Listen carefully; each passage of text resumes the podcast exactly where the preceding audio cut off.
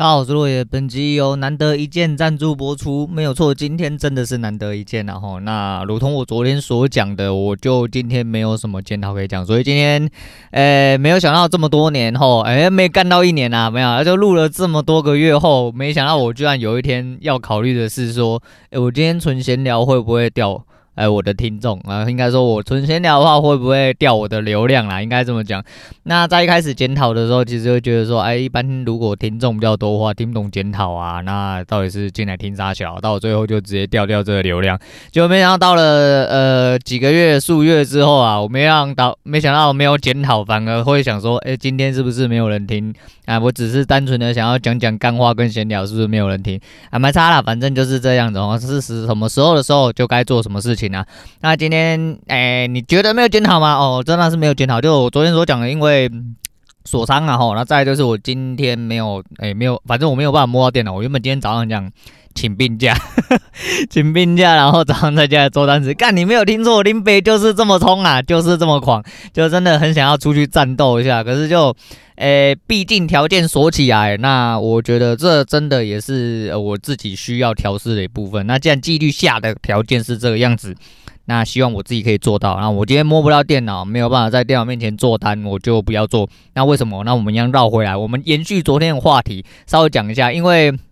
诶，在这边谢谢逍遥游哈，我没有想到真的有听众这么认真，居然就是，诶，听我的节目还真的要去翻我的检讨单啊。那昨天检讨单就是我回去坐下来开电脑第一件事情，除了剪片之外，就是打开我的叉 Q，去画了一下线，跟把我的进出点标点位标出来之后，我发现，诶，其实第二手虽然损的比较大，你严格要讲起来也是在短轨的逻辑上面，但是当我一把乐高的线补上去之后，我就发现。到底在做啥小？那只有前两手可能稍微比较正常一点，第三手应该说第二手其实那个加六，我觉得有点委屈啊，然后有点委屈，就是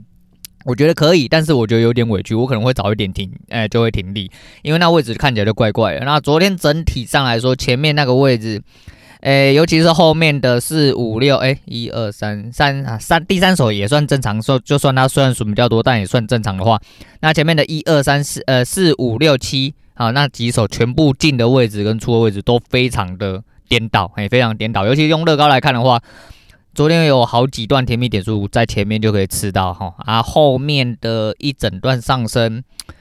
真的还蛮难追的，因为那个上升就真的没有掉出去哈，掉出去那一下下之后又上翻上去啊，整体力道的归还和计算的状况其实都还蛮完美的，所以就是勇不勇敢啊，还有在哪里进去这样子。琳达马卡赫嘞，所以我昨天其实真的是又回家画完图就被恶心到啊！复盘的状况其实就是呃看完了，大致上的看完了，所以我又自己再重新裸跑了一次。裸跑了一次之后，昨天夜盘我也是就开着，在有呃量的时候，大概就昨天九点吼，懂下去那一根，哎、那附近我就稍微有看了一下子啊啊，还努力的想要抓到一点感觉吼，所以说。在这个状况下，我觉得可能可以输啦，可能可以输，但应该不会像之前这么夸张哦，不会像之前这么夸张。那没关系，就是等到我手头上有办法哦做事啊，有办法好好交易的时候，我们再处理这件事情。那今天就是大概交易部分就讲到这样，我们讲一下呃这阵子一直要聊但没有聊到的东西，就是我之前的取材啦吼。就是每个人都有一些些呃会一看再看的东西哈，无论他是个骗子哈，不是说肉片哈，不是说肉片哈，就是说呃一些呃你比较喜欢经典的影集啦，一些电影呢，然后或者是说一些漫画吼，一些动画都有可能。那有一些漫画，你说漫画不就是动画嘛，就是一个会动一个不会动，那差蛮多。第一个是配音，第二是就是呃。整体动画组啊做下去，第一个是翻译出来的东西，哈，和整个语感，哈，声优的部分，其实都会有很大的差异，跟你原本想的，有的时候在动呃漫画转动画的时候，你反而会觉得说，干你闭嘴好了，你他妈不要讲话好了，干你妈做成动画之后，反反反而比漫画更难看，也是有这种啊。当然有一些是漫画其实不怎么样，但是做成动画之后，突然就突然跟诶、死人爬起来活了一样，哈，就有一种有一种是这样。那今天要跟大家讲是一个我。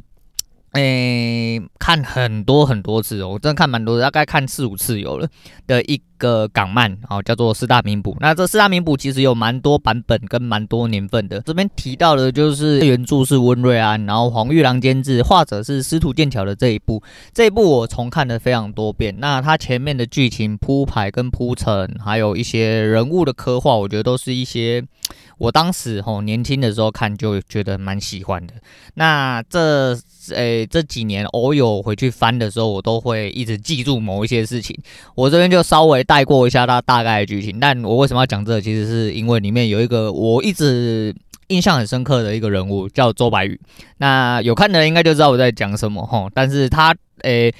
我看的时候其实他蛮多人都说烂尾，那我不不明所以啊，因为我觉得嗯，尾巴是做的真的蛮牵强，但是哎。要讲到烂尾，他妈有什么比死神跟火影还要烂的？那才叫烂尾，好不好啊？但是啊，等你转头后来回来看的时候，对了，原来后面后面真的有点硬眼。后来我发现，我去翻的时候是，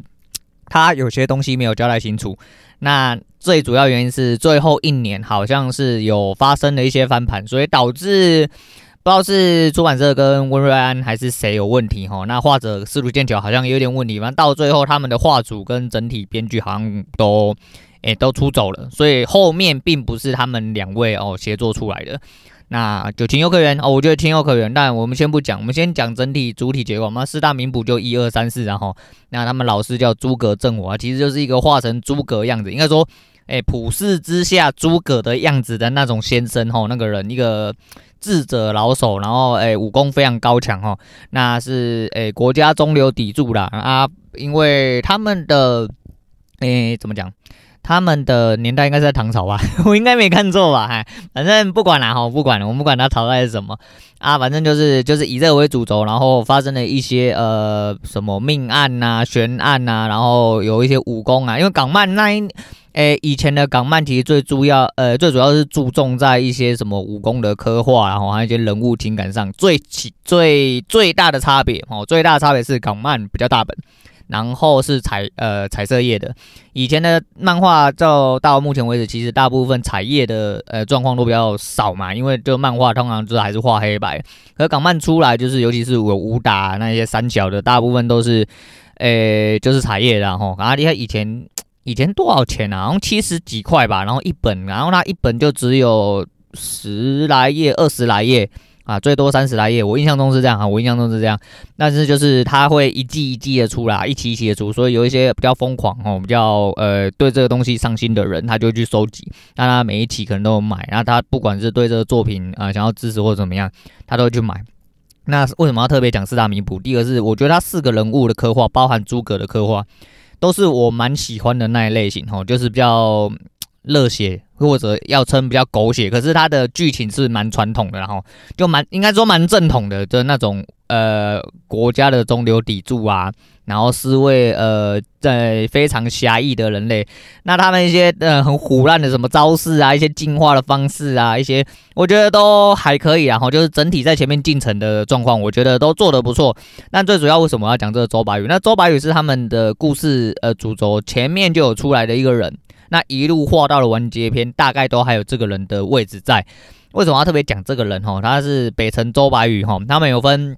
什么北城、南寨、哈东堡跟西镇，哦，对，反正就有武林四大派啦，哈，武林四大派，反正它这里面就有很多就是借由数字或者一些谐音，哈，因为它最主要是里面有一个呃最大的一个大魔王的教叫做唐门，哈，唐门，那叫蜀中唐门，后来就是因为他想要当皇帝，所以就变成来中原，然后就没有蜀中唐门，因为被他自己炸掉。那的那个大魔王叫唐十五，然后那那个来龙去脉就对了。那唐门里面都是姓唐的。他们没有呃没有一个就是性别的东西的，大部分都姓唐，那就唐就是一利用一些谐音啊，什么唐毒啊，哎唐白手啊，唐千张啊，唐三角。啊，你如果用毒用很强，就叫唐毒之类的吼啊，你如果是很漂亮，都去揪人家手感，然后把人家干掉，就叫唐妹之类的吼，就诸如此类的，然后就是用谐音跟他的一些特色吼，然后来哎刻画这个人。啊，里面的很多招式都是用数字或者是用一些谐音去变化啊，反正我觉得。对我这种诶、以前对平仄比较要求的人哈，自称国文小老师的人，我会觉得说这种东西还蛮北然的，就是我自己看会觉得比较顺眼，我就会一路看下去啊。剧情跟人物刻画，主要是人物刻画，我觉得每个人物刻画都有一些呃细节所在哦，细节所在，因为我从年轻就是喜欢呃讲究人的人，哦，讲究人的人，所以我觉得在人物刻画上，他如果做得非常不错的话，我觉得还蛮。我觉得优秀的地方是他在每一个人的身上都会留下一些不同的影子，就跟现实的人一样。那每一个个性都有一些比较细腻的刻画，即便他有一些是走过场的，但是在那件事件中可能会占有一个蛮重要的一席之地。那个人的个性哦，我觉得这种的呃的诶画风跟内容，就是剧情整体编剧的部分，我就觉得蛮喜欢的。那周白宇是北辰哦，那他也是唯一一个在武林四大家有留到最后的人，其他不是死的死，疯的疯，然后那为什么要讲这个周白宇？我就直接讲他大概的内容。反正周白宇是中间就跑出来，反正他们要去蜀东堂门跟人修改，所以要集结武林四大家那个。不过他中间有呃有一些插曲，就是你知道吗？毕竟武林不是一个就是大家都是四大家哈，大家一定会明争暗斗啊。那到了最后，他跟西镇的一个叫做蓝渊山的我们蓝镇主哦，一样都是武功高强啊，非常厉害。在当下哦，在当下，那他们就约了某一天哦，就是以呃比划比试的名义，那做了一场单挑，就对，要定勾机啦，然后想要决出武林嗯诶是大家之首，这样子大家才会有那个。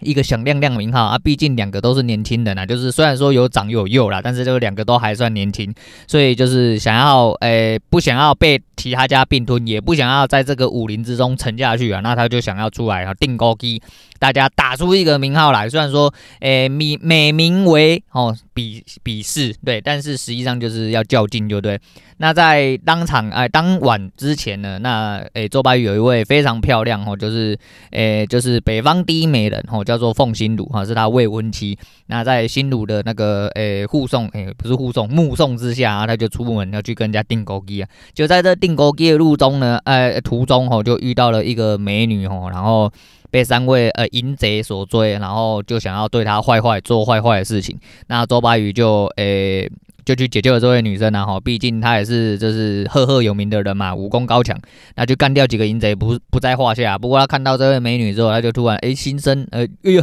心生怜悯，觉得世界上怎么会有这么妖艳的女生哈？就一个忍不住跟人家羞感啊！对，他在他在他未婚妻刚目送他完没多久之后，就跑去跟人家羞感了。然后跑去跟人家羞感之后呢，他就哎神清气爽哦。然后每个人在备战的时候都会。有自己的仪式哈，在你做重大比赛之前，就是尤其是你是比赛型选手哦，比如说你是呃有什么竞赛，比如说你是运动选手哦，比如说你是电竞选手哦，诸如此类的，你在做一些大事之前，你都会有自己的仪式。那周白宇一个年轻气盛哦，那对他来说就是找到快乐，就是他诶备战的方法哦，让他精神抖擞的方法。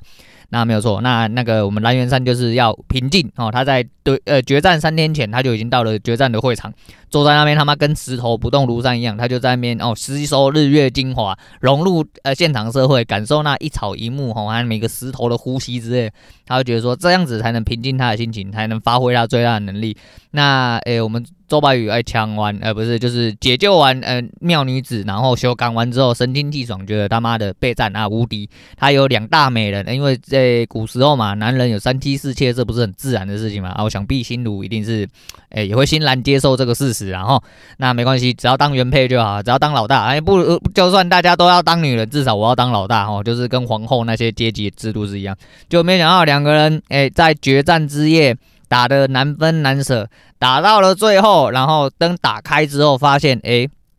原来他修改解救的那位女生，哎，是我们蓝正主的老婆，也是我们蓝正主老婆，哎，他干了对方的老婆，哎，他干了对方的老婆，然后他就，哎，当下原本还要再战的时候，就无心再战了哈，因为他，哎，古时候男人嘛，就比较肤浅哈，除了要干人家老婆之外，他还会，哎，非常，哎。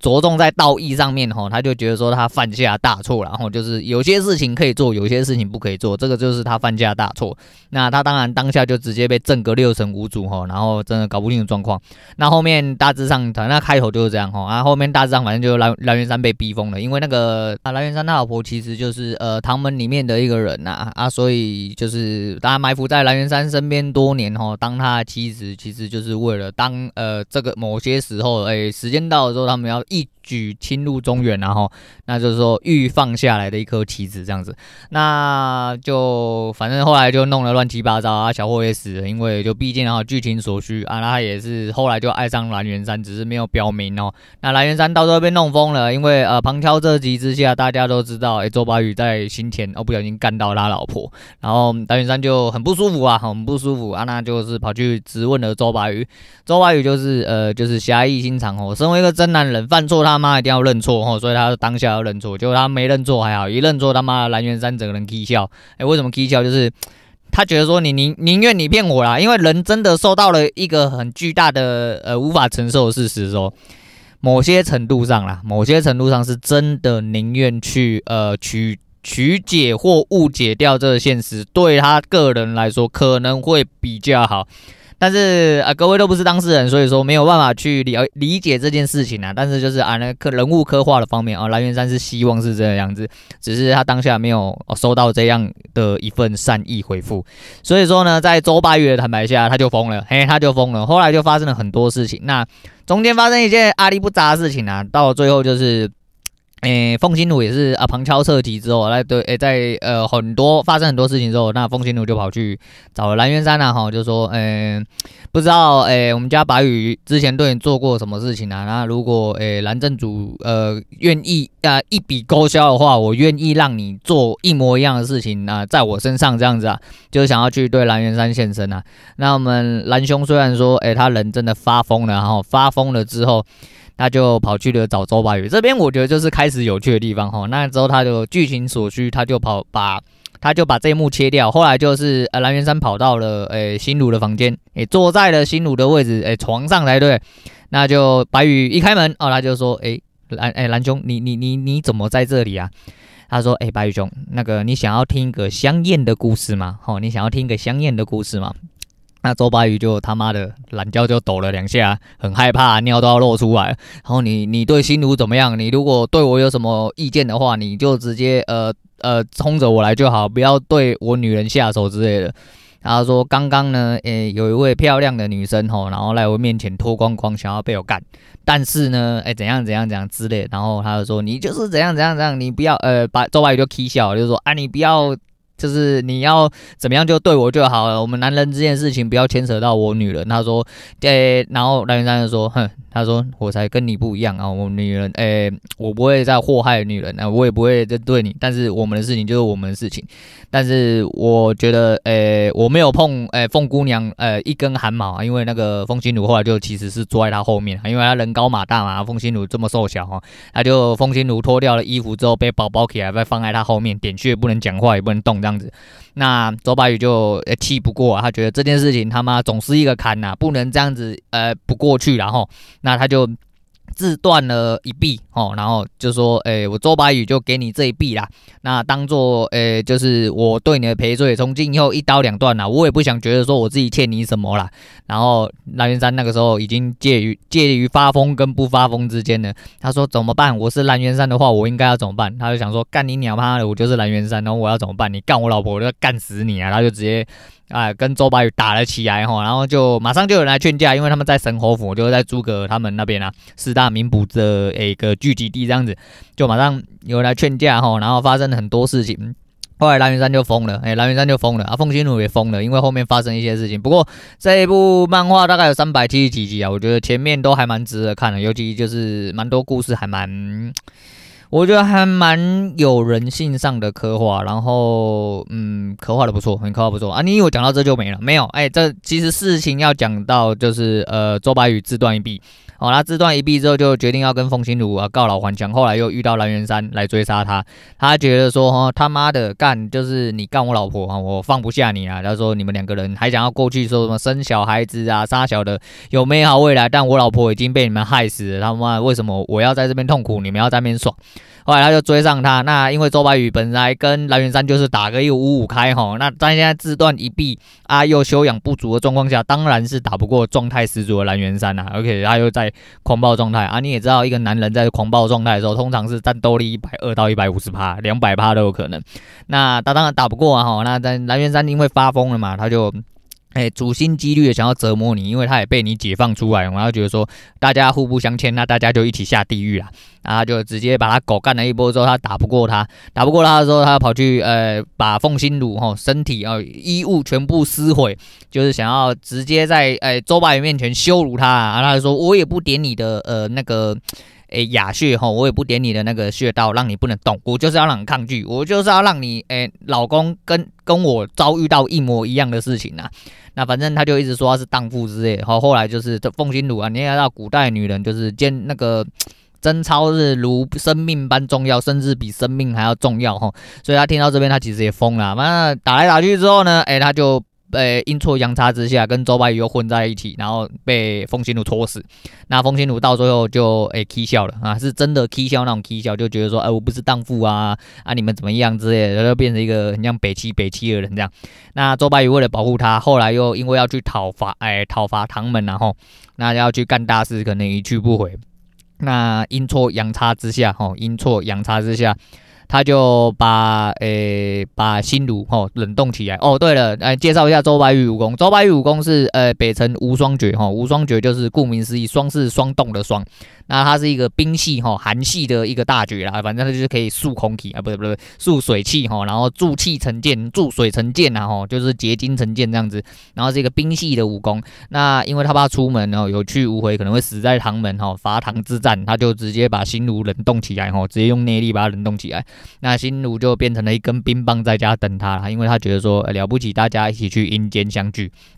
也、没有办法啊，那个世事就是这么难预料。他伐唐之战势必当然没有死，因为我说他走到最后，他没有死，哦，他没有死啊，他就跟诶、某一个变态打了起来。打完之后，那个变态就是有一些奇怪的习性，他喜欢折磨人，所以他决定啊砍断了诶、他的手筋脚筋，但是留他一条腿。让他可以回京城，他可以流血。他如果在天亮之前流血没有流干的话，他赶到京城，他是有办法见他呃心如最后一面。他就心心念念之下，他就撑着一条腿哈，然后快马加鞭跑了起来。然后到京城之前嘛还不小心被他跑死，他就到京城之前就哎、欸、因为哎、欸、时间太早了哈，那京城没开了，他就在哎一、就在心灰意冷状况下，他要把他的任督二脉冰冻起来。后来就被神侯府的人发现了，那我就说嘛，诸葛老侯还是那个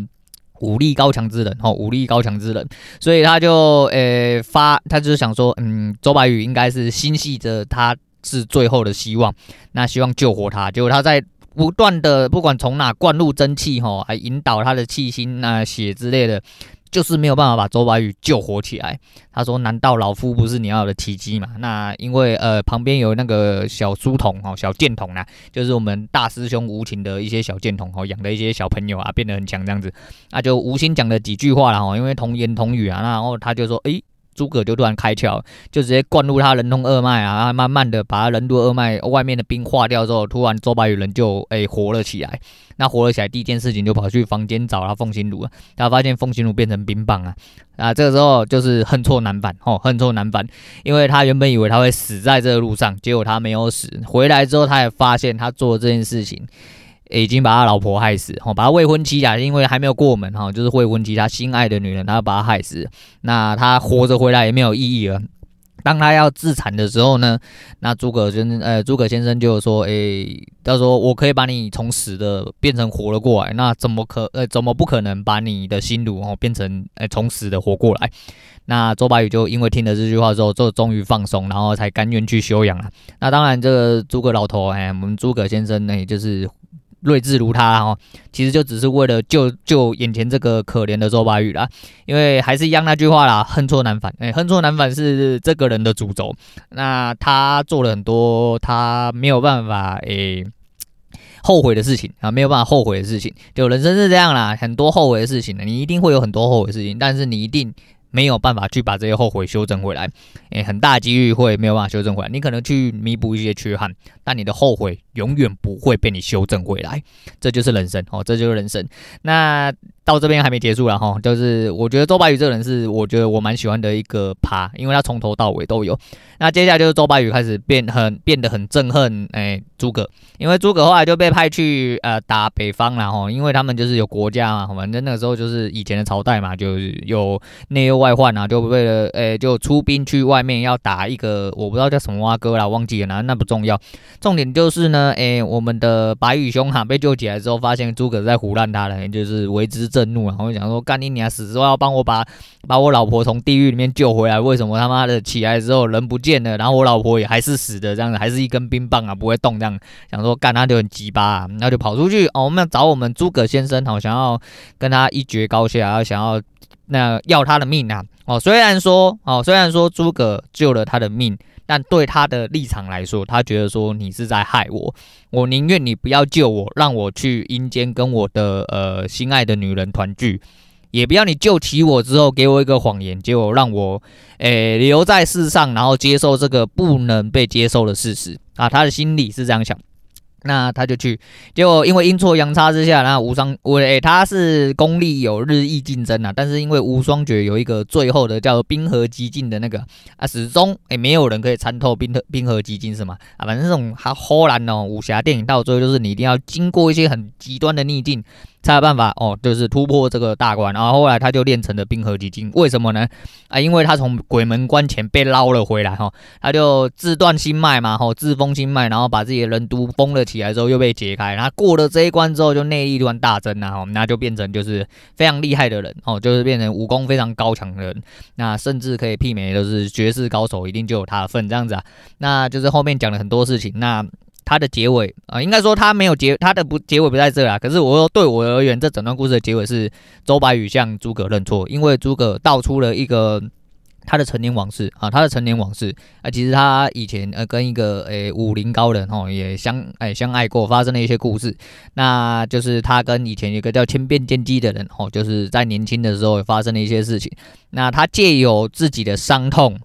在讲述这些过程。然后让周白宇吸收到，那周白宇吸收到了之后呢，他就知道说，哎，诸葛想要表达给他的是，其实就是恨错难返。当你在已经恨错难返的状况下的时候，又在失去理智，你只会失去的更多。他想要表达是这个，哎，我坦白讲，我第一次看的时候，我不确定是因为我太年轻，还是我看得太快，所以我没有看懂这一段，我就直接翻过去。我后来连续看了三四次之后，我还发现我。应该说，我才能理解说为什么在那个当下哦，会把它画成说周白宇要跟诸葛道歉，说他知道为什么嗯诸葛要自自揭疮疤哦，讲这个故事，挖自己的疮疤来疗愈他这个人。那疗愈的部分在哪里哦？我这看了大概三四次，我大概才理解。然后可能是我悟性太低，但是你就说干一个漫画他妈被你讲的干念好像很有哲学一样。我告诉你啦，就一样嘛。你不管每一部电影哦。应该说，每一部深刻的电影，每一部深刻的影集，每一个动漫哦，每一个漫画哦，每一个故事小说都好，每一个情节都是人去刻画出来的。也许它是故事，也许它瞎掰出来的，也许它是真实故事改编的。它能够让你去深思的东西，就是人与人之间的一些刻画跟互动，跟一些眉眉嘎嘎啊。那我还蛮喜欢这一段的铺陈，因为最主要是。呃，只要接连到我后面要讲的一些事情啊，反正我就说啊，反正周呃，这我之后再讲。我要讲的话那个后面要讲的，我之后再讲。但是我说周白宇的主轴是恨错难返，到了这个地方，其实就有一个阶段性的，嗯，算终点哦，算终点，就是刻画到这边算有一个句点啊。我还蛮喜欢这个人，然后一路刻画到后面的故事，然后人物的刻画、故事的铺陈，其实我觉得都蛮漂亮。最主要是他。表达出来这个寓意，其实很多人都可以理解吧？我觉得啦，就是如果你的诶、过去是有一些些故事的人。你会很容易去理解到说这些东西在上，其实就不只是感情上问题，是很多东西你会知道，呃，人生就是这样啦，就是还是一样，你后悔事情真的会很多，但是你要怎么样去跨过这边和怎么样去放下，其实真的是一个非常非常重要课题。那后面周白宇还有一个很北然，就是说人家说烂尾，烂尾里面也有周白宇，那周白宇是呃。他们后面又多出了一个角色，然后有一个人有也有凤心如身上的一个玉佩哈啊，可能是因为温瑞安跟呃司马剑桥本本身有在铺陈这个东西，结果他们因为出走关系，后面的人没有办法把这个剧情接上，他也不掰了，所以就变成说两个人就只是讲过几句话，然后剧情的内容居然是告诉你说，哎，他们两个人就有说有笑，然后其中的内容，呃，我们就不需要知道了。你他妈的写一个故事的人，干你娘！你跟我说交代不清不楚，然后说，哎，你们不需要知道了。干拎啦嘞！真的是他妈的，我这你这好像是我卖给你一堆蛤蟆卡，然后里面没有蛤蟆那种感觉。你写的靠背哦，真的是在靠背，你知道吗？啊，反正想说，诶、后来我才发现，就是很多诶、不合理的地方，是因为后面那个整组的人都被换过了啦。那就是坚持着烂尾，坚持了一年才把它硬收尾，所以很多人觉得烂尾。那当下因为就当时就只是当做一个呃。彩页的漫画在看吼，你也不会特别去呃去吸收到一些中间的一些人物的刻画、故事的内容和表达寓意，你不会去在意这些，你只是在意那些打打杀杀有没有新招式啊，打得很爽之类的。嘿，对，反正是诸如此类。我就觉得说这部漫画其实对我来说还蛮好看的，啊，就不只是周白宇部分，每一个人的刻画，每一个人故事都有一些些值得让人家深思的东西，其实就是人跟人之间相处啦。那你多吸收一些人跟人之间的相处，对呃。对你的人生可能没有用，哎，对你的人生可能没有用，但是可以增加你人生的丰富度，或者增加你感情的深度啊。你说这个东西对你的人生有没有用？那就是见仁见智哦，见仁见智。呃，人生在世啊，很多事情是呃可以去多吸收哦，可以去多吸收，多吸收才会圆满你这个人。今天讲有点玄学哦，有点玄学，但是其实我从很多我自己本身很喜欢，或者是我重复翻阅的东西。诶，不管是一些哲学的书，吼，甚至投资的书，或者是甚至不是书，只是小说的一个片段，哪怕是动画，哪怕只是什么蜡笔小新、哆啦 A 梦、小夫，啊，不不不不，不是小夫，啊，那是诸如此类的东西，都是你会得到一些很。很深刻的一些东西，它会留在你心里，那在你心里面就会成为你自己的东西啊！我不知道啦，反正老人家就是这样吼，比较比较会去在意这些事情啊。我知道有些年轻人，甚至有一些呃，就是比较年长人，可能也听得不以为然。哎，刚刚就是漫画而已嘛，好啊，随便你，随便你，反正你我知道你们就是这么肤浅，也是这么垃圾，这么没有屁用的人，哎，不能去要求你们跟我一样哈。哎，完蛋了，我这样子得罪了一票人啊，我好害怕，哎，我害怕到想要继续讲下去。对啊，反正我今天想要介绍这个人啊，我真的。觉得说，哎、我之前取材就这样，因为他三百七十几集吼，我故意把它硬看完哦，因为哎、就是自己想看，就是自己想看。可是我觉得说没有看到一个结尾吼，我就不想拿出来讲，所以我今天特别拿出来讲啊。刚好今天没有交易东西，我说啊，那今天好像是不是没有什么好讲？我是不是讲完这个东西，讲周白宇三个字有什么好讲？那我是不是要呃随随便便呃不就是随便再拼凑一点东西进来？结果不小心他妈又讲超过三十分钟啊，写的靠背啊！啊，反正这个就是这个节目的本质啦吼，这个节目的本质只有一个，就是林北很弱啰嗦。哦，林北真的很啰嗦，那没办法，好，那没办法，但是就是很想要介绍这个东西给大家知道啊。哎，如果你有空哈，反正它彩页啦，看起来蛮爽的啊。就是哎无聊吼，你就可以去翻翻看吼。这个故事其实写的还不错啦啊。你如果说真的看的很无聊的话，啊，在这边跟大家讲一下哦。你大概看到猎头王那边哦，大概大概就可以结束了。除非你真的很想要知道猎头王身世啊、三小的。如果你只是看到唐师五被干掉的话，那你就看到最后一集。可是你可能会觉得后面那几集根本是鸡肋哦，白眼的之类的。反正在那边小小剧透一下，其实我也没剧透什么，只是很想要啊把周白宇这个人拿出来跟大家讲一下。好了，今天讲到这样了，今天推荐给。大家的是那个周杰伦的轨迹啊，我也不确定我到底推荐过，但是就是凡事必有轨迹吼，你走过的路必有轨迹，那就跟我一样，我真呃我这几天的规划就是，如果摸不到电脑就不要做嘛，那我今天不看。我今天不看盘，我今天很害怕。我今天我今天偷偷的看了一下选择权，就是我原本想要在选择权建一些乐透部位，结果 来不及。我进去的时候已经位置都跑掉了啊，跟已经跑到应该说跑到我算的位置，所以说呃两倍的利润就再见。那没关系啊，那就是至少我看对哈，至少我看对。再来就是我的假设，我的假设是对的。再来呢，嗯、不小心看到走势的形状啊，我就很害怕。但是我这几天的规划是，我如果这三天我都没有做，我都不要看盘。但是我要吸奶，嘿，我就是要吸奶。我想要就是呃，因为以前吸奶，呃，对我自己有毒，是因为我会误判嘛，我会把某一个价位当做圣旨，可是就是会没有办法临时去转换。但如果我现在真的是比较